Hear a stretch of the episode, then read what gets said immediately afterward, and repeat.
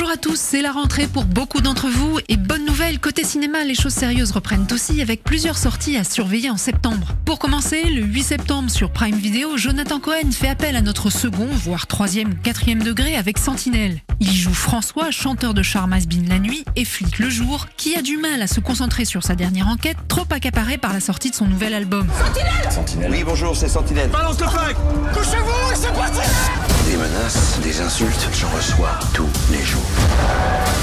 Surtout des insultes ces derniers temps. Direction ensuite les salles obscures pour retrouver un autre enquêteur, moins déjanté celui-là, Hercule Poirot. Après le crime de l'Orient Express et Mort sur le Nil, l'acteur-réalisateur britannique Kenneth Branagh adapte un nouveau roman d'Agatha Christie dans Mystère à Venise. Cette fois-ci, le plus célèbre des enquêteurs belges enquête sur la mort d'un convive lors d'une séance de spiritisme dans un palais vénitien. Cette femme a invoqué les esprits. Et ils ont répondu.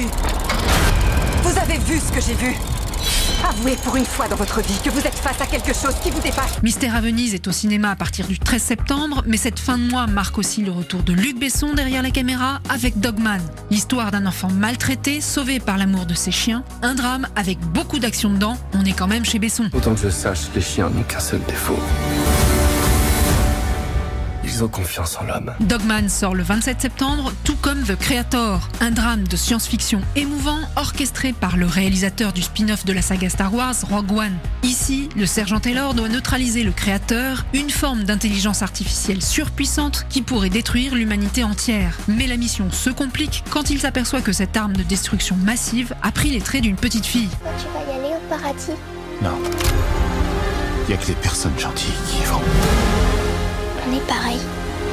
On peut pas aller au paradis parce que toi t'es pas gentil et moi je suis pas une personne. La chronique Ciné d'Iris, c'est fini pour aujourd'hui. Pour parler de ces films et bien d'autres, rendez-vous sur notre site internet.